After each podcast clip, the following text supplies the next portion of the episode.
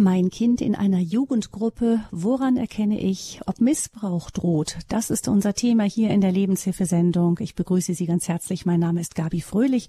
Schön, dass Sie dabei sind, liebe Hörerinnen und Hörer. Ministrantenwallfahrt oder Ministrantenfahrt, Kletterfreizeit, Pfadfinderlager, Sprachencamp, für Kinder und Jugendliche gibt es äußerst attraktive Ferienangebote und generell nehmen Kinder wie Eltern diese Angebote sehr gerne in Anspruch, auch weil berufstätige Eltern selten sechs Wochen Urlaub im Jahr nehmen können, also Sommerurlaub alleine schon und dann froh sind, wenn ihre Kinder voll beschäftigt sind. Doch die erschütternden Erkenntnisse über den Missbrauch von Kindern, nicht nur im kirchlichen Kontext, sondern auch in Sportvereinen, Chören oder auf Jugendfreizeiten allgemein, haben Eltern alarmiert. Kann man sein Kind überhaupt noch unbesorgt der Aufsicht fremder Personen anvertrauen? Wird mein Kind sich wehren können, wenn Übergriffe drohen? Die Psychologin Dr. Anna-Katharina Fuchs ist als Dozentin an der Päpstlichen Universität in Rom, Gregoriana in Rom, seit vielen Jahren mit dem Thema Missbrauch befasst.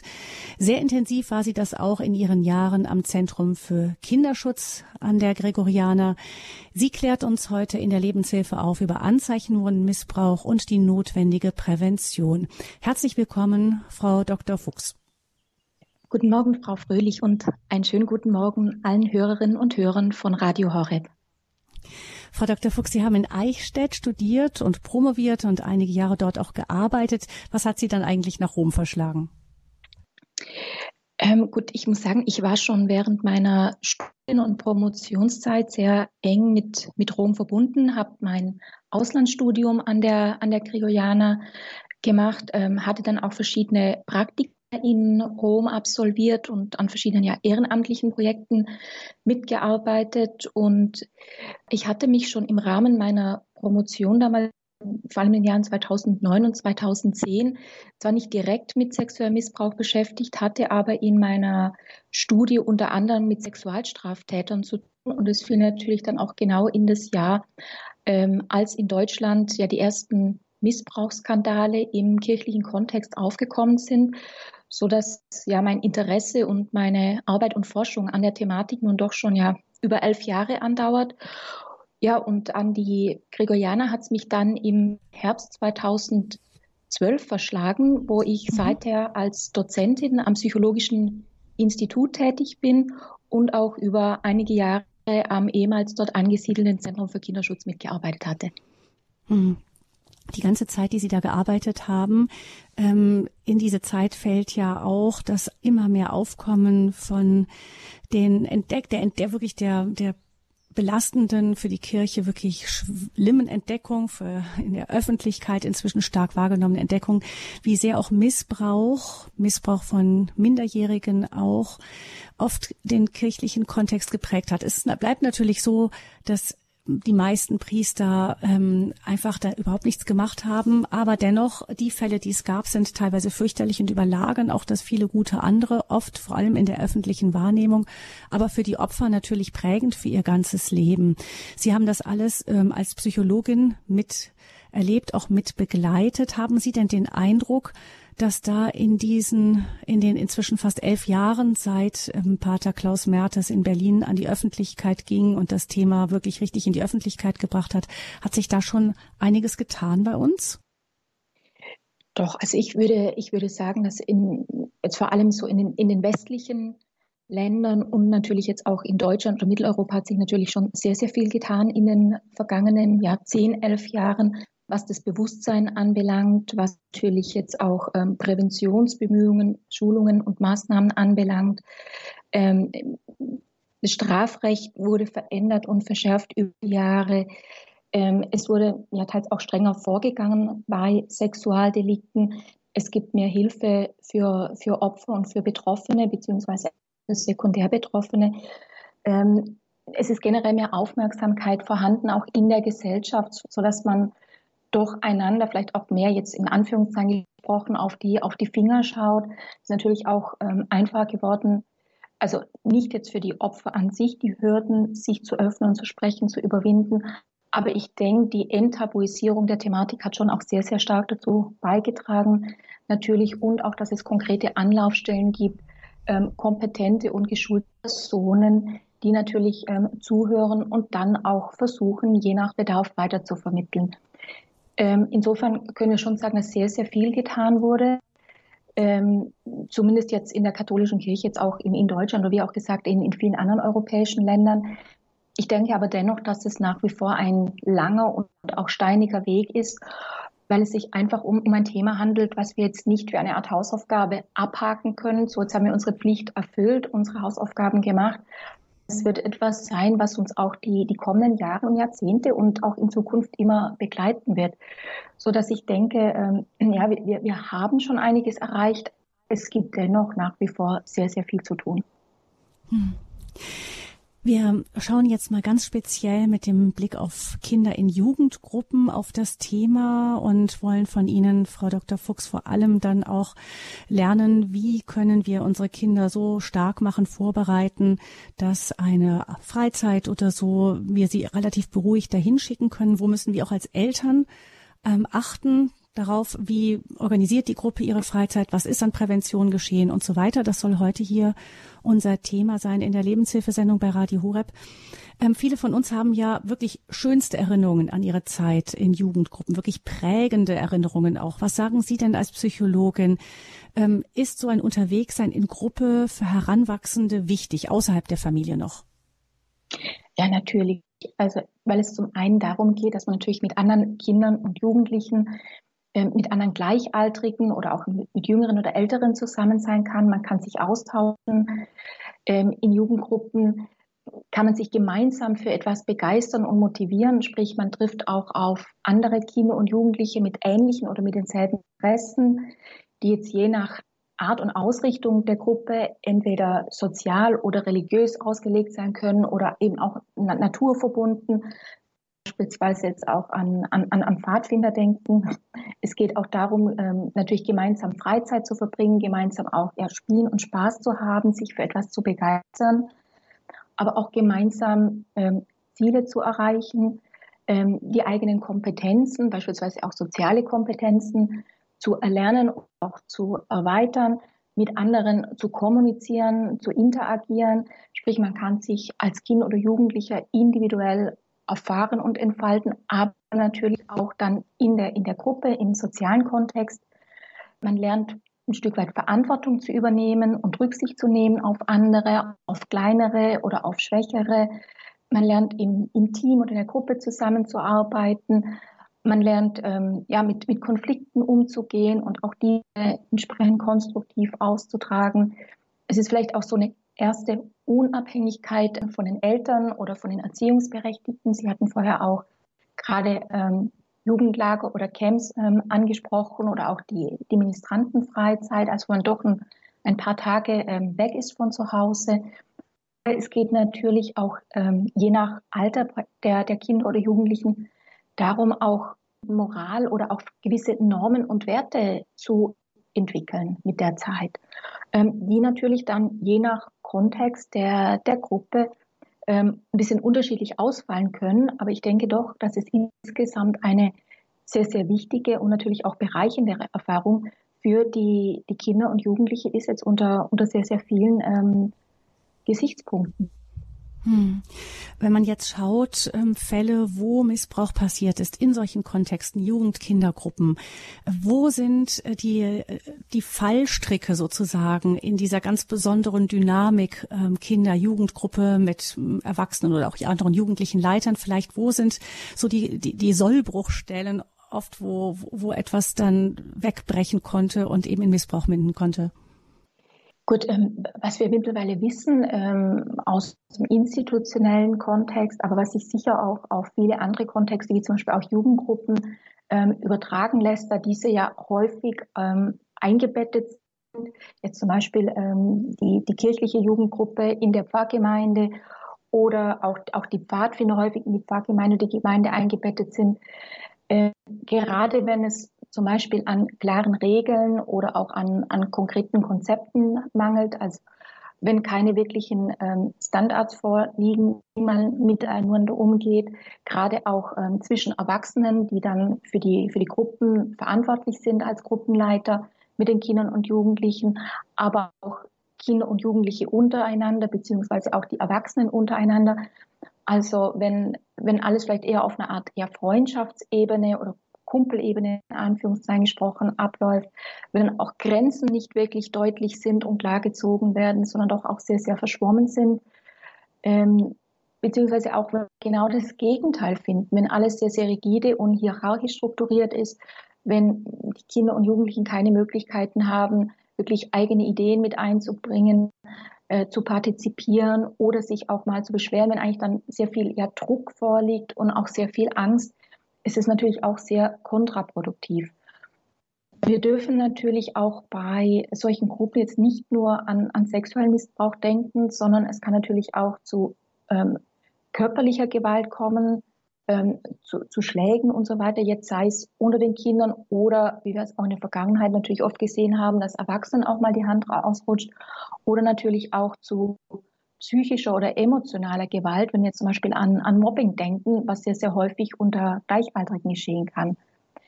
Daneben spielt natürlich auch noch die Täter-Opfer-Dynamik eine, eine wichtige Rolle, ähm, in dem Sinne, dass die Gruppenleiter beispielsweise sehr genau wissen, aus welchem Kontext die, die Kinder oder Jugendlichen kommen, also vielleicht aus, aus welchem Elternhaus, aus welchem sozialen Kontext, ob es ähm, eher Kinder und Jugendliche sind, die viele Freunde haben, die in der Schule gut sind, die, ja, die, die auch andere Interessen und Hobbys haben, denen sie nachgehen, sprich, die auch sozial sehr, sehr gut eingebunden sind und es natürlich auch durch ein entsprechendes ja, Selbstbewusstsein nach außen widerspiegeln.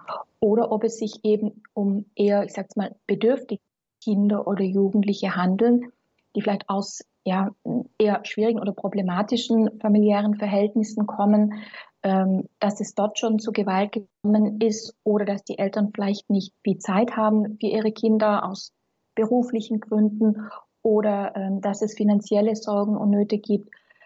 Und ja, auch solche Dinge spiegeln sich natürlich dann im Verhalten und Auftreten der Kinder wieder. Und ähm, wir müssen auch immer mitbedenken, dass die Täter in der Regel ihre Opfer ähm, vorher aussuchen und natürlich auch schauen, welches Kind ist eher bedürftig, welches Kind ist vielleicht auch sozial eher isoliert, hat wenig Freunde, hat wenig Anschluss, tut sich vielleicht auch schwer und ist dadurch auch ja empfänglicher für Nähe und Zuneigung und Komplimente, die wir sehr häufig in dem sogenannten Grooming-Verfahren, also das Annäherungsverfahren eines Täters an ein potenzielles Opfer, wiederfinden.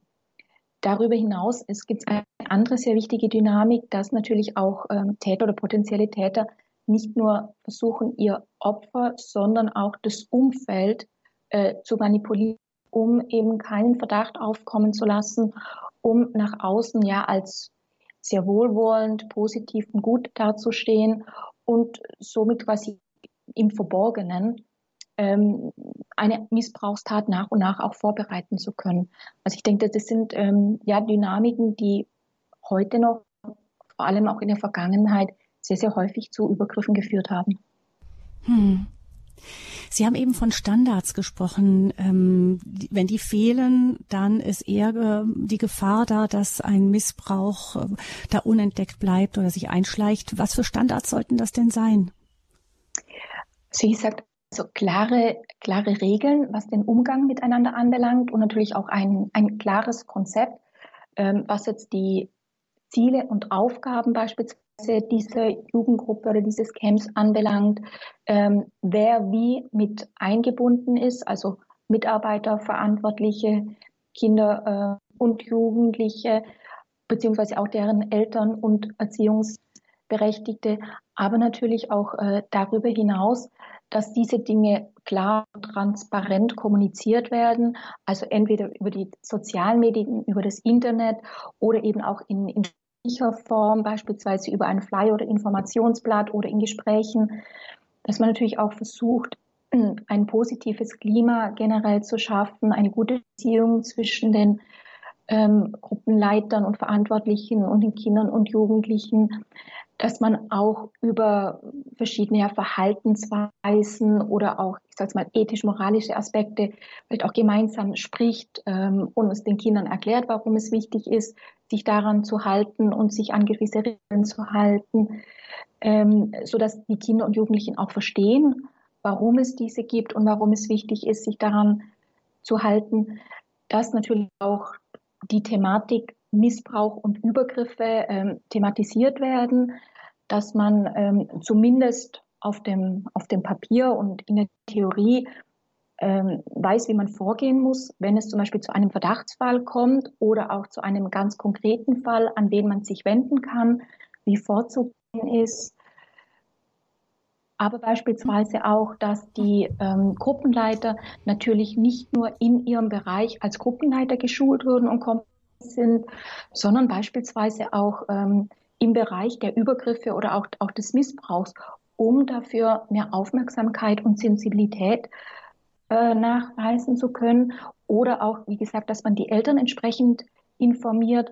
Natürlich, wenn es jetzt um eine Freizeit geht, wo man hinfährt, wer die Begleitpersonen sein werden, wie versucht wird, die Kinder zu schützen, aber natürlich dann auch eine Art ähm, ja, Einverständniserklärung schreiben lässt. Und ich denke, was eben auch heutzutage sehr, sehr wichtig ist, auch äh, wie beispielsweise mit, mit Fotos oder Videoaufnahmen umgegangen wird. Ähm, generell gilt heute der Grundsatz, dass die Eltern oder Erziehungsberechtigten einverstanden sein müssen. Also auch gerade, wie sich beispielsweise die Verantwortlichen oder Gruppenleiter dann ähm, in den sozialen Medien bewegen, wie sie sich dort verhalten. Ich denke, das sind alles ähm, doch sehr, sehr wichtige ja, Regeln oder auch ähm, Inhalte von, von Konzepten, die natürlich jetzt einen Missbrauch nicht hundertprozentig ausschließen können. Da haben wir fast nie eine hundertprozentige Garantie, aber doch zeigen, dass man sich wirklich ernsthaft mit der Thematik auseinandersetzt und natürlich versucht, alles dafür zu tun, um Missbrauch und Übergriffe zu vermeiden. Hm. Das heißt, das ist ein Appell auf der einen Seite an die Jugendgruppen selber, ein klares Konzept zu haben. Also ich weiß, äh, unsere Jungs in, in ihrer Jugendgruppe Pfadfinderei ist das, ähm, da habe ich auch nachgefragt und die haben gesagt, ja, also es gibt zum Beispiel die klare Regel, keiner der Erwachsenen geht allein in irgendein Zelt rein, sondern die müssen immer mindestens zu zweit sein. Und es gibt bestimmte Bereiche, die betreten halt äh, manche gar nicht erst, sondern nur die, die eben den Zugang dazu haben und so weiter. Das heißt, solche klaren Konzepte zu haben, ist auf der einen Seite gut, aber auf der anderen Seite sie auch den Eltern zu kommunizieren. Ganz klar und natürlich auch für für jegliche Art von, von Fragen seitens der Eltern dann natürlich auch zur Verfügung zu stehen, so dass die Eltern wirklich sein können, wenn sie ein Kind in eine bestimmte Jugendgruppe oder jetzt auch im Sommer dann mit der Jugendgruppe auf, auf eine Freizeit schicken.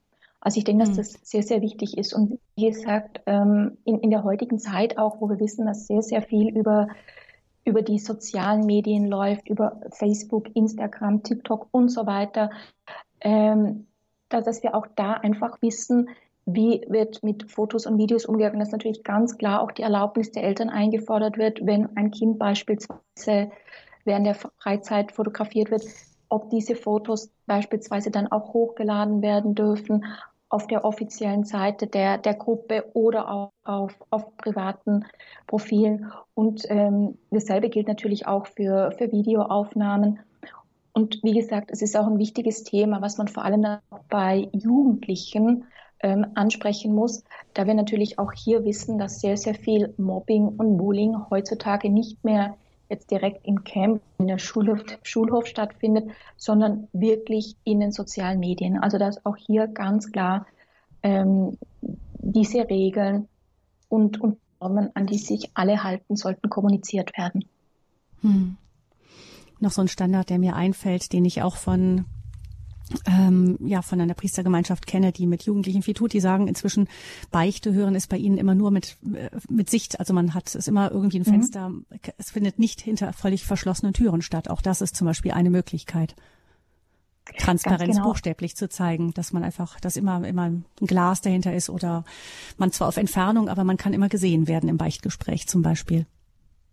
Ganz genau. Und ähm, Ähnliches kann man beispielsweise auch jetzt in der Jugendfreizeit oder in dem, Zeltlager dann realisieren, wenn es aus welchem Grund auch immer sein muss, dass einer der Gruppenleiter mit einem der Kinder oder Jugendlichen ein Einzelgespräch führen muss, dass man dann entweder in einen Raum dann mit entsprechend öffnen Türen und Fenstern, so dass man jederzeit natürlich auch gesehen werden kann von anderen beziehungsweise auch, dass man solche Dinge klar kommuniziert und sagt, gut, ich muss hier mal kurz ein Einzelgespräch führen. Ich bin jetzt hier für fünf oder zehn Minuten ähm, in diesem Raum oder wir gehen hier ein paar Meter auf die Seite, so dass ihr uns sehen, aber nicht hören könnt.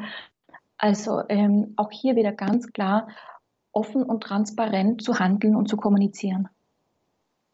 Wir sprechen über Missbrauch in Jugendgruppen. Woran erkennen Eltern, ob Gefahr im Verzug ist? Wie können sie ihre Kinder vorbereiten? Hier in der Lebenshilfesendung bei Radio Horeb. Gleich nach der Musik geht es weiter im Gespräch mit Frau Dr. Katharina Anna Fuchs von der Päpstlichen Universität Gregoriana in Rom.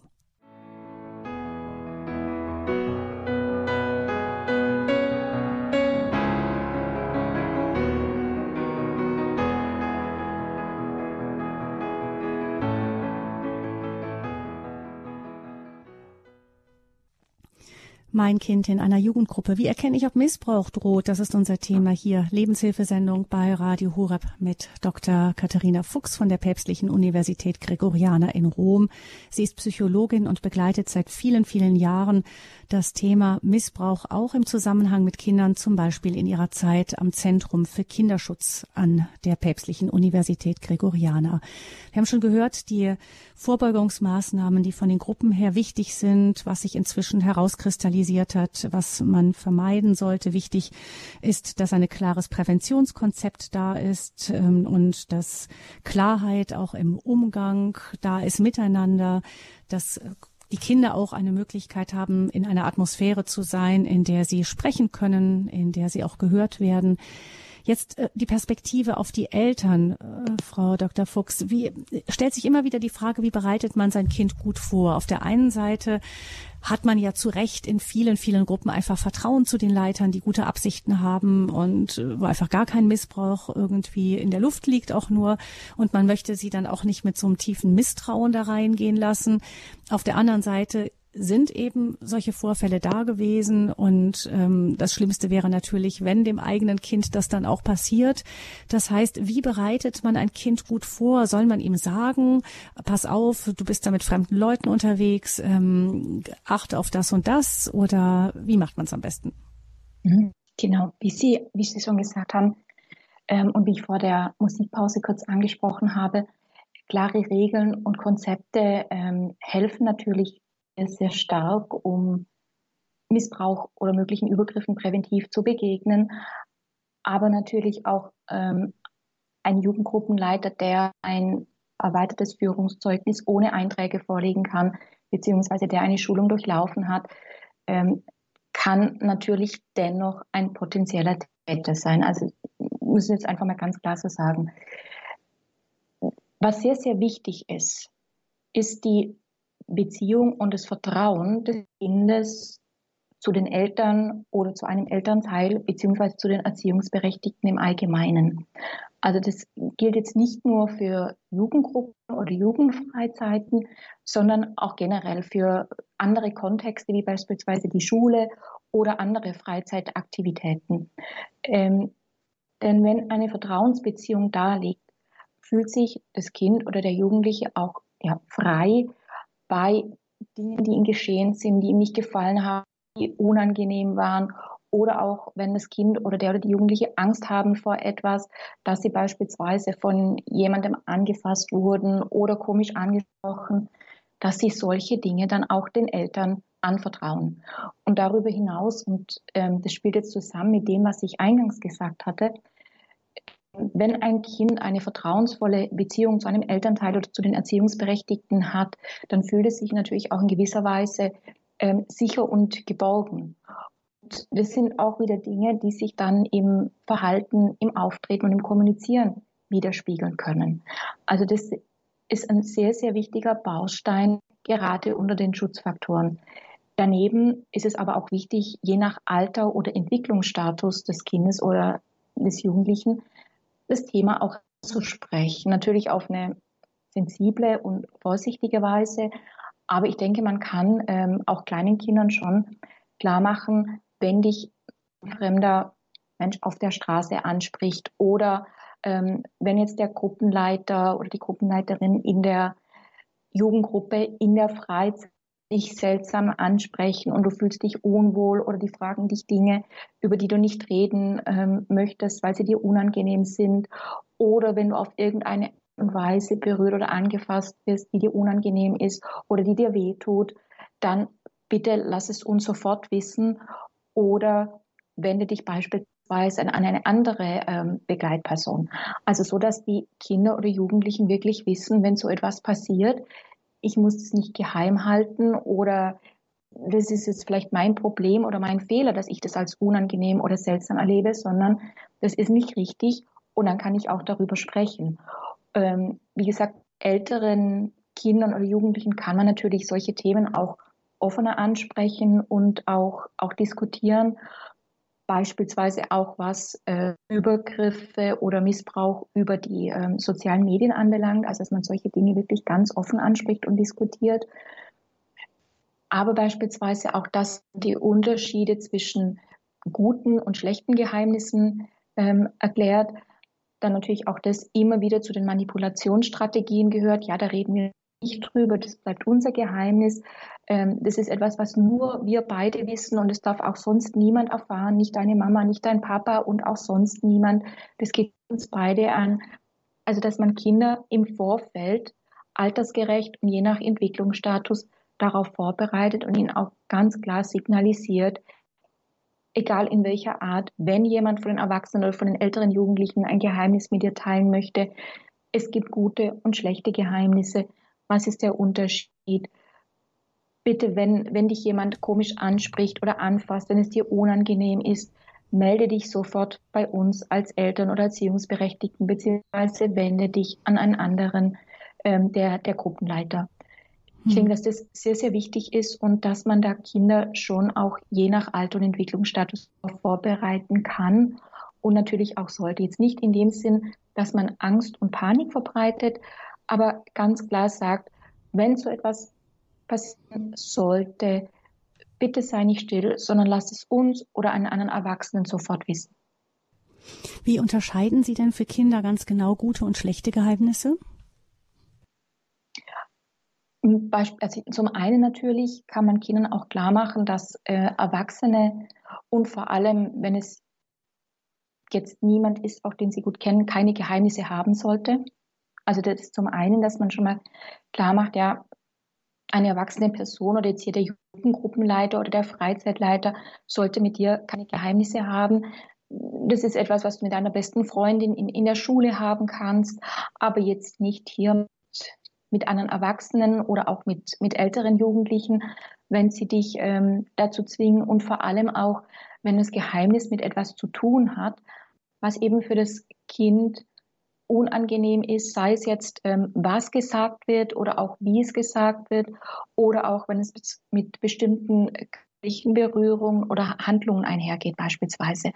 Also solche Dinge kann man dann ähm, mit den Kindern auch ansprechen oder dass man ganz konkrete Beispiele nimmt. Also wenn jetzt jemand bei der Jugendfreizeit zu dir sagt, komm, wir machen zu zweit einen Spaziergang irgendwo im, im nahegelegenen Wald, ähm, wir erzählen aber niemandem davon, dass das dann beispielsweise ein schlechtes Geheimnis ist.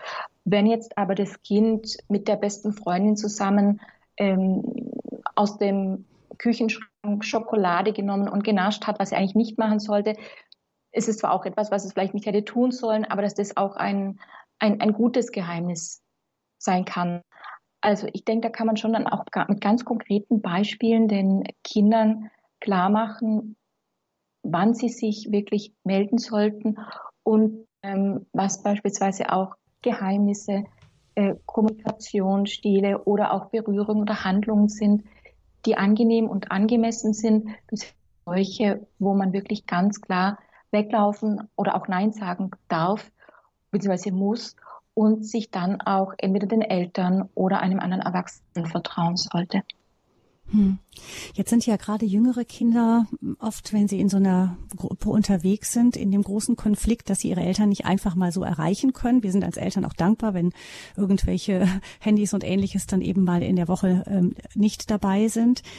Oft. Das heißt, die können sich auch manchmal nicht ganz einfach so melden, sondern sind ja genau von diesen Leitern wieder abhängig, um sich bei den Eltern melden zu können, trauen sich vielleicht, oder auch ich kann mir vorstellen, wenn ich da meinen Neunjährigen habe und ein Leiter ihm sagt, komm, wir gehen in den Wald, hat er wirklich so ein Rückgrat zu sagen, ich will das nicht.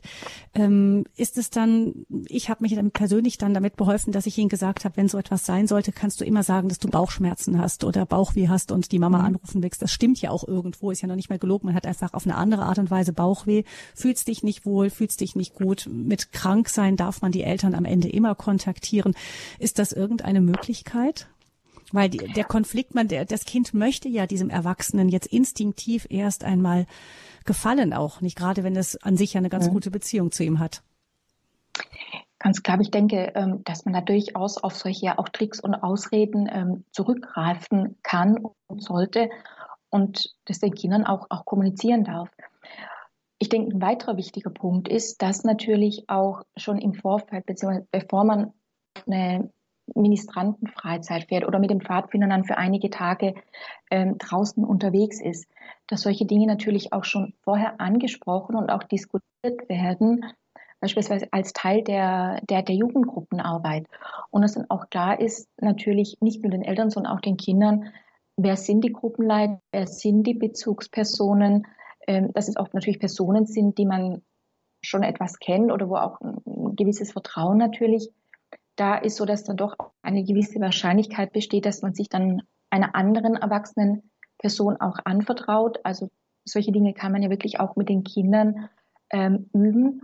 Und natürlich auch, wenn im Vorfeld Präventionsschulungen durchlaufen wurden, auch von Seiten der ähm, Gruppenleiter beziehungsweise der anderen Personen, die vielleicht arbeiten und mithelfen, dass dann schon auch äh, genauer hingesehen wird und auch darauf geachtet wird, dass sich beispielsweise ein Kollege, ein anderer Gruppenleiter nicht allein mit einem Kind oder Jugendlichen ähm, in, entfernen darf oder sollte. Sprich, dass auch ähm, die Erwachsenen untereinander mehr aufeinander schauen, dass so etwas nicht geschieht, aber natürlich dann auch die, die Kinder und Jugendlichen im Blick haben, damit es eben auch zu keinerlei Übergriffen unter Gleichaltrigen oder unter Älteren gegenüber jüngeren ähm, Kindern kommen kann. Hm. Woran erkennt man denn, wenn ein Kind wiederkommt, dass es irgendetwas erlebt hat, worüber es nicht so richtig sprechen mag? Vielleicht ist ja auch die Scham oft spielt mit eine Rolle. Vielleicht gibt es doch Kinder, die sich sehr, sehr schwer tun, sich zu äußern. Manche sprudeln ja regelrecht und erzählen ganz viel und andere mhm. sagen ganz, ganz wenig. Gibt es so Alarmsignale? Doch, die gibt es. Also natürlich reagiert auch wieder jedes Kind beispielsweise auf Übergriffe oder auch auf Erlebnisse, die jetzt mit sexueller Gewalt oder auch mit psychischer, emotionaler Gewalt bzw. körperlicher Gewalt zu tun haben, sehr unterschiedlich, was zum einen von der Persönlichkeit, den Charaktereigenschaften abhängt, aber natürlich auch vom Alter und Entwicklungsstand äh, des Kindes, von der Art oder auch Schwere des Übergriffs. Also beispielsweise reden wir von Mobbing oder Bullying über die sozialen Medien durch andere Jugendliche, reden wir wirklich von sexuellem Missbrauch, beispielsweise durch einen der Gruppenleiter. Ähm, also es gibt mehrere Faktoren, die wir in den Blick nehmen müssen. Aber generell äh, spielt natürlich auch hier wieder so ein bisschen die Beziehung zwischen den Eltern und den Kindern und Jugendlichen eine Rolle oder auch den Erziehungsberechtigten. Wenn man sich gut kennt und wenn die Eltern oder Erziehungsberechtigten auch wissen, wie sich ein Kind normalerweise verhält und es kommt ein Kind äh, sehr verändert zurück. Beispielsweise zuvor war es sehr, sehr fröhlich, ging sehr, sehr gerne in die Gruppe, ausgeglichen, hat viel gespielt, ähm, war sehr lebendig und ist nun sehr, sehr ruhig und zurückgezogen und sehr, sehr traurig. Das sind natürlich Veränderungen, die Eltern oder Erziehungsberechtigte wahrnehmen.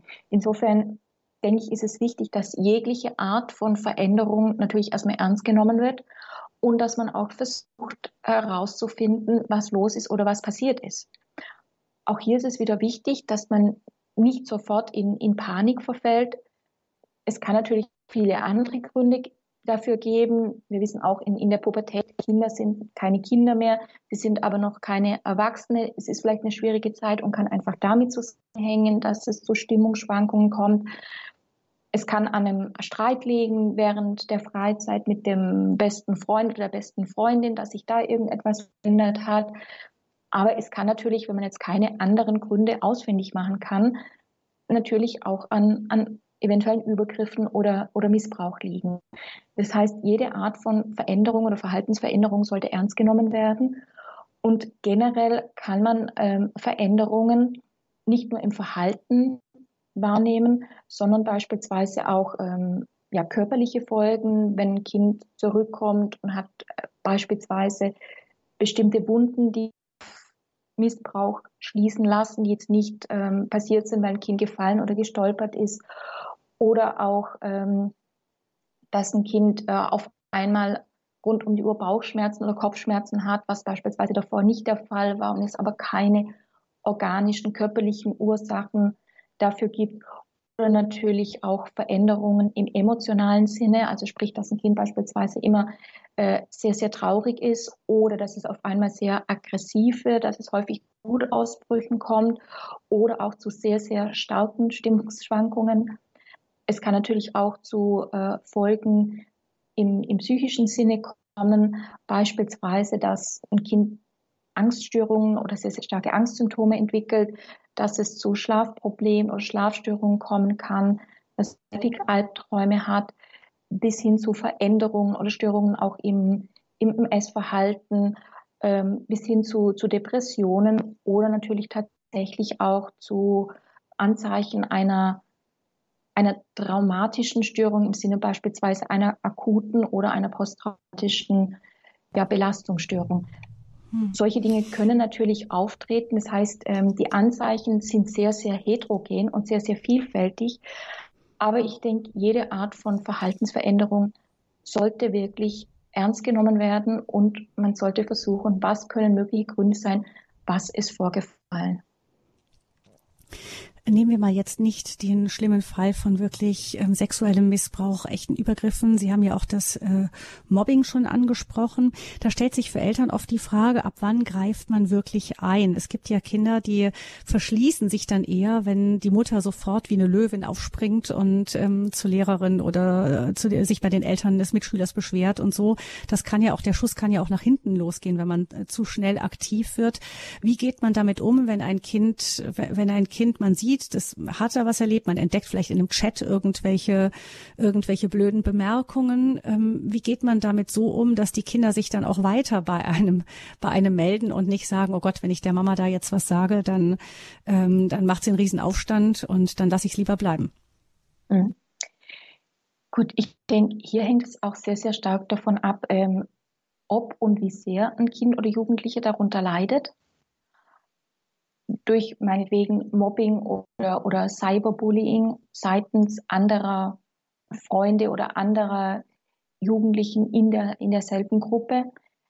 Insofern ist natürlich das Ausmaß oder schon allein die Tatsache, ob ein Kind darunter leidet und dann auch ja, entsprechende Anzeichen entwickelt. Wie, wie gesagt, die können zum ähnlich sein wie die, die ich vorher genannt hatte, dass es beispielsweise zu starkem Rückzugsverhalten kommt, dass man sich isoliert, dass man vielleicht nicht mehr in die Schule oder in die Jugendgruppe oder zu den Ministranten gehen möchte, weil eben dort quasi ähm, auch der Täter oder auch die Gruppe von Tätern anzutreffen sind.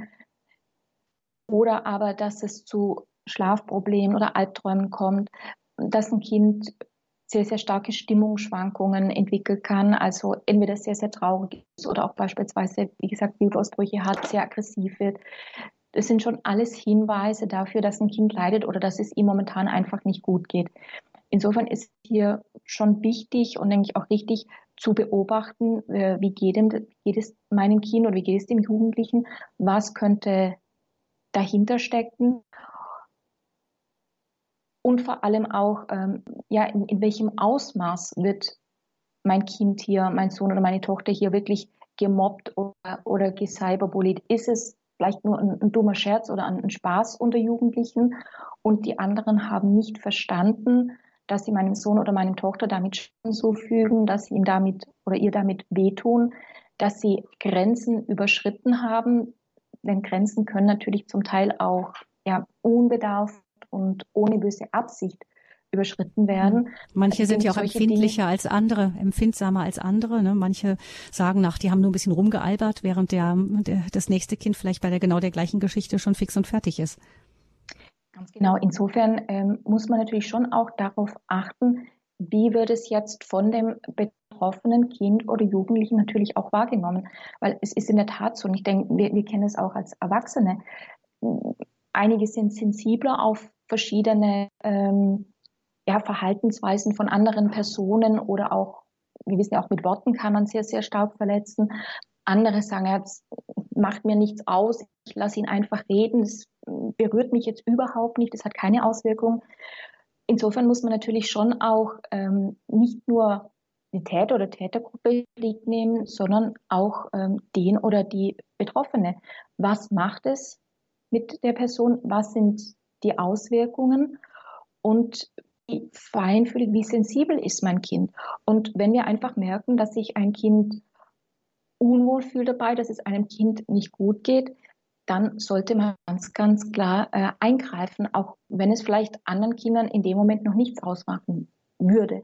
Es geht schon auch sehr, sehr stark hierbei um die, ja, auch um die subjektive Wahrnehmung eines Kindes oder Jugendlichen, die häufig doch auch nochmal anders ist als das, was wir jetzt vielleicht als Erwachsene vermuten würden. Hm. Das heißt, da kommen wir wieder dahin, dass es wichtig ist, mit dem einzelnen Kind einen guten Kontakt zu haben, mit ihm selbst im Gespräch zu sein.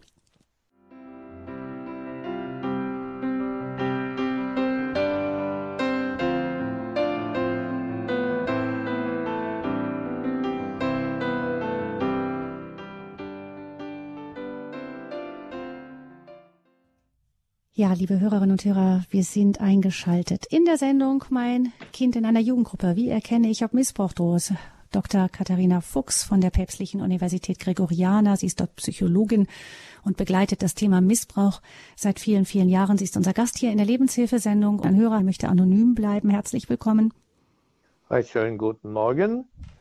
Äh, ich war selber mal Leiter einer Jugendgruppe beziehungsweise aus einem äh, Hause das also Jugendliche verschickt habe und ich äh, sollte die begleiten.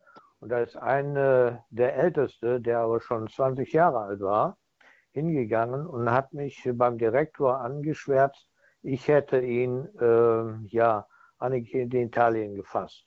Äh, das hat er gemacht, äh, weil er nicht spülen wollte. Und ich ihm gesagt habe, das wäre aber gegen den anderen Jugendlichen nicht äh, okay.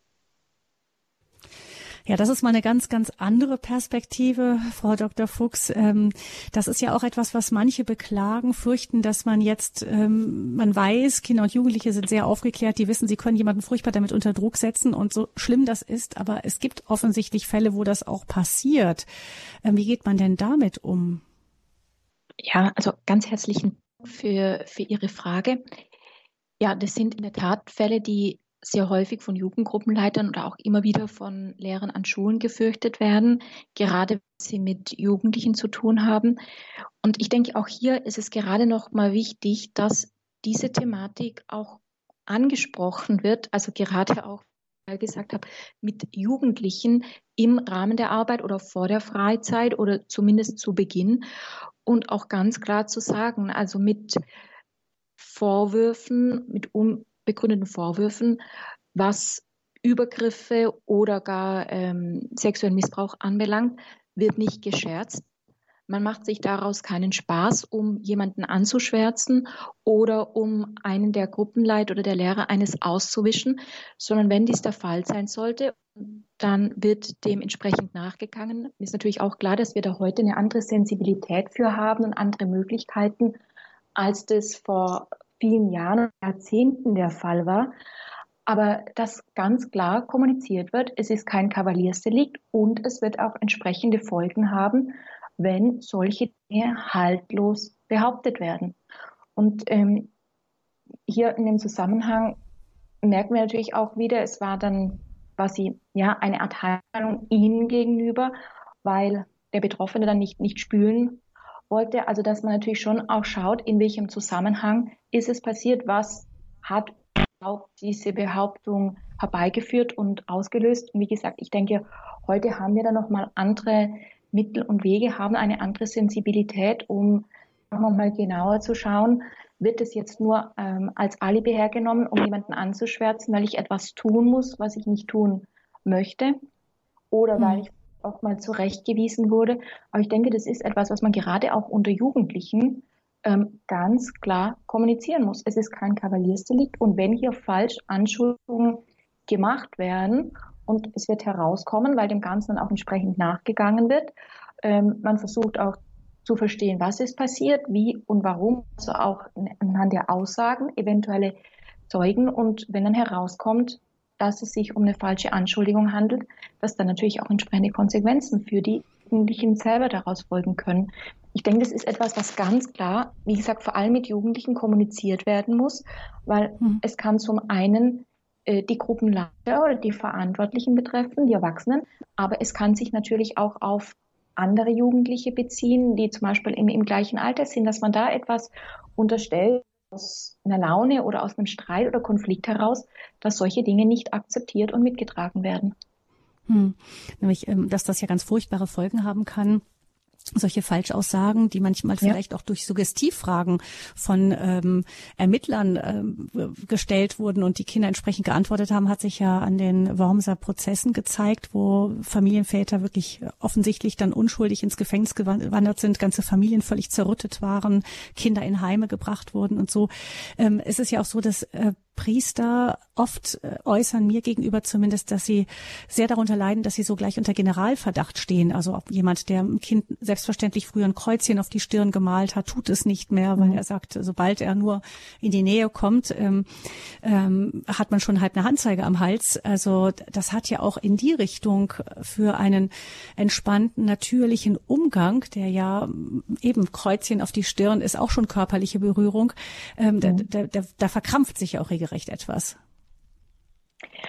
Auf, auf jeden Fall. Also Sie hatten äh, die Wormser Missbrauchsprozesse angesprochen aus den 90er Jahren, die damals ja zumindest im, im deutschsprachigen Raum natürlich auch was Geschichte geschrieben haben durch die Suggestivfragen und wie Sie gesagt haben, dass eben dann auch letztlich wurden dann zwar alle freigesprochen, aber es kam eben zur Trennung und Zerrüttung von Familien, so dass wir natürlich auch heute wissen, ähm, worauf zu achten ist, wenn beispielsweise ja, Kinder oder Jugendliche oder generell auch äh, Betroffene von Missbrauch, wie man mit ihnen redet, um eben solche Suggestionen natürlich auch ähm, zu vermeiden. Und bei den Worms-Missbrauchsprozessen hat sich herausgestellt, dass derjenige, der damals die Eltern beschuldigt hat, letztlich selber missbraucht hatte. Also auch hier doch wieder alles sehr, sehr gut geplant, manipuliert und auch ein Stück weit miteinander verwoben, was dann aber, Gott sei Dank müssen wir sagen, auch an, ans Tageslicht gekommen ist. Nichtsdestotrotz hat es zu schlimmen Folgen für viele, viele Familien geführt. Und was Sie ansprechen jetzt von, von Priestern, das sind ja Aussagen, die auch ich sehr, sehr häufig ähm, höre. Ja, wir stehen immer unter Generalverdacht. Und das führt natürlich zu einem sehr ja, teils künstlichen, unnatürlichen Umgang, gerade wenn, wenn Kinder oder Jugendliche äh, dabei sind.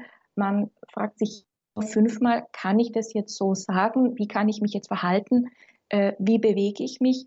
Und es ist natürlich schon eine große Herausforderung, da auch ein, gutes ja, Mittelmaß zu finden zwischen jetzt nicht alles ganz ja, künstlich und emotionslos zu tun äh, oder eben dann sofort in, in Panik zu verfallen.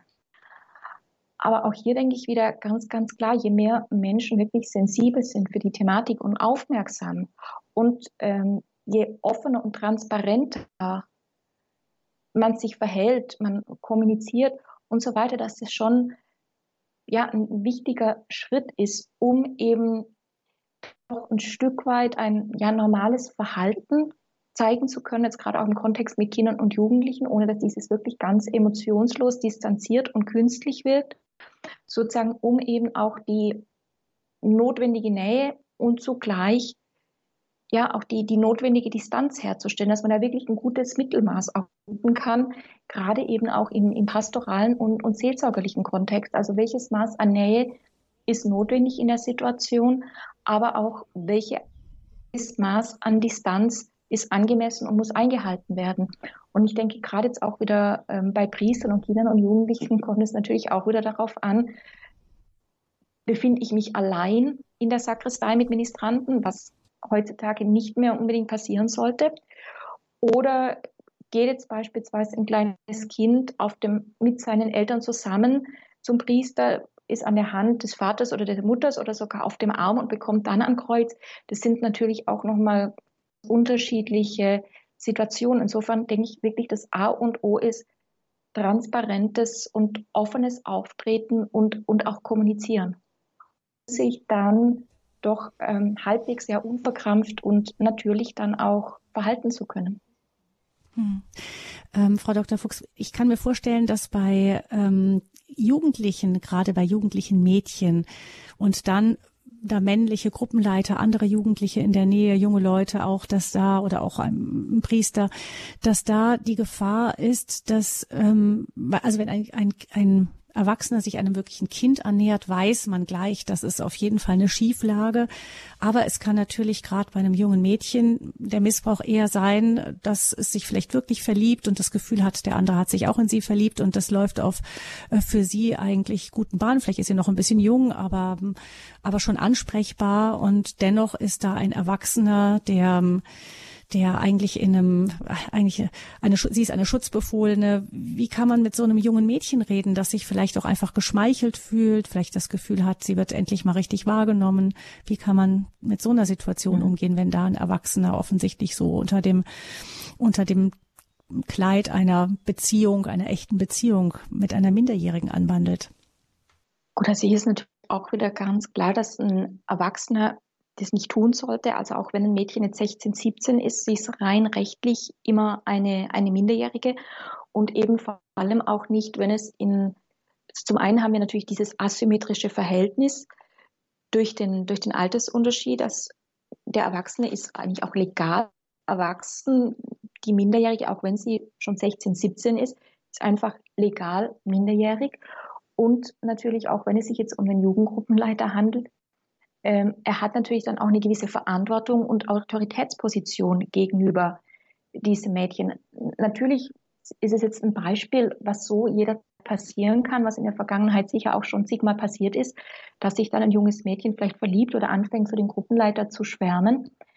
Ganz klar, aber ich denke, hier ist es vor allem wichtig, dass dann der Jugendgruppenleiter, der Erwachsene einfach signalisiert, dass es nicht geht oder dass auch kein Interesse da ist oder dass er vielleicht auch ähm, irgendwie andersweitig vergeben ist, eine Partnerin hat, eine Frau, wie auch immer, ähm, um diesem Mädchen dann natürlich nicht falsche Hoffnungen zu machen. Also schon freundlich gegenüber verhalten, aber jetzt nicht irgendwie besonders behandeln oder hervorstellen, was dann natürlich solche Schwärmereien oder auch falsche Vorstellungen noch, noch verstärken kann, sondern dass man dann auch hier wirklich einen guten, aber auch offenen und ehrlichen Weg findet, dann mit dies natürlich auch zu reden, ohne es jetzt zu sehr zu verletzen, aber wie gesagt, schon allein durch das Verhalten oder auch durch die Kommunikation auch zeigt, na gut, also du, du kannst oder du darfst dir jetzt auch kein, keine Hoffnung machen. Also ich denke, das ist ganz klar etwas,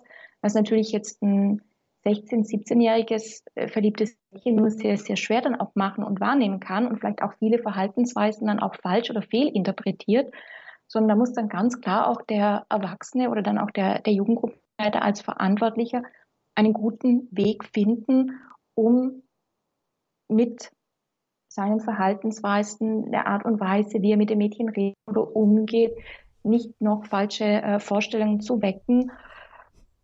Und wenn er merkt, ups, sie hat sich in mich verliebt, es geht jetzt aber so nicht, da einen guten Weg finden, um, um einfach darüber auch zu reden. Hm ich stelle mir das als eine gewisse Herausforderung auch vor, weil ähm, junge Mädchen ja heutzutage oft auch sehr offensiv umgehen und, und durchaus ja. auch immer wieder den ersten Schritt tun. Das ist ja nicht wie früher, dass sie dann einfach heimlich gelitten haben, sondern sie können ja durchaus auch ja. sehr offensiv auf solche äh, jungen Männer zugehen.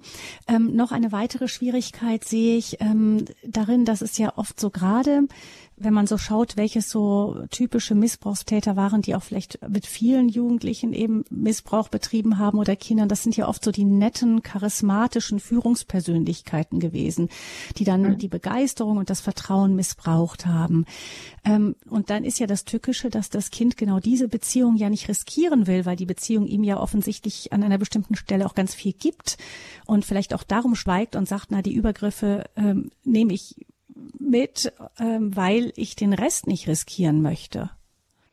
Ja, ähm, auf jeden Fall. Also das sind äh, Beispiele, die wir so in der Vergangenheit erlebt haben und die es sich jetzt auch in der Gegenwart so oder ähnlich noch geben wird.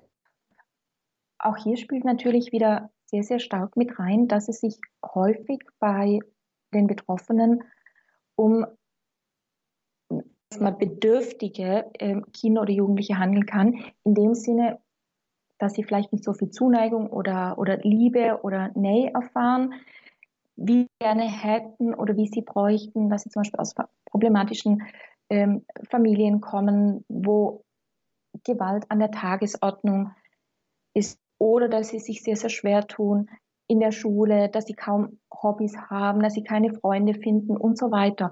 Und wenn es dann einen Erwachsenen gibt, der vielleicht auch entsprechend beliebt ist bei anderen, der sich einem zuwendet, der einen ja wahrnimmt, der einen lobt, der einen schätzt, der einem vielleicht auch kleine Geschenke macht, das wird natürlich in erster Linie sehr, sehr positiv wahrgenommen von den, von den und Kindern oder Jugendlichen, ist aber zeitgleich auch wieder Teil dieser sogenannten ja, ähm, Strategie, also dieser stückweisen Annäherung, sodass man eine Vertrauensbasis schafft, diese Vertrauensbeziehung nach und nach immer stärker ausbaut und damit natürlich auch so ein bisschen den Raum schafft für eventuelle äh, Geheimnisse, die nur uns beide etwas angehen, wo niemand etwas davon wissen muss, weil unsere Beziehung ist sehr, sehr speziell. Das ist etwas ganz Besonderes.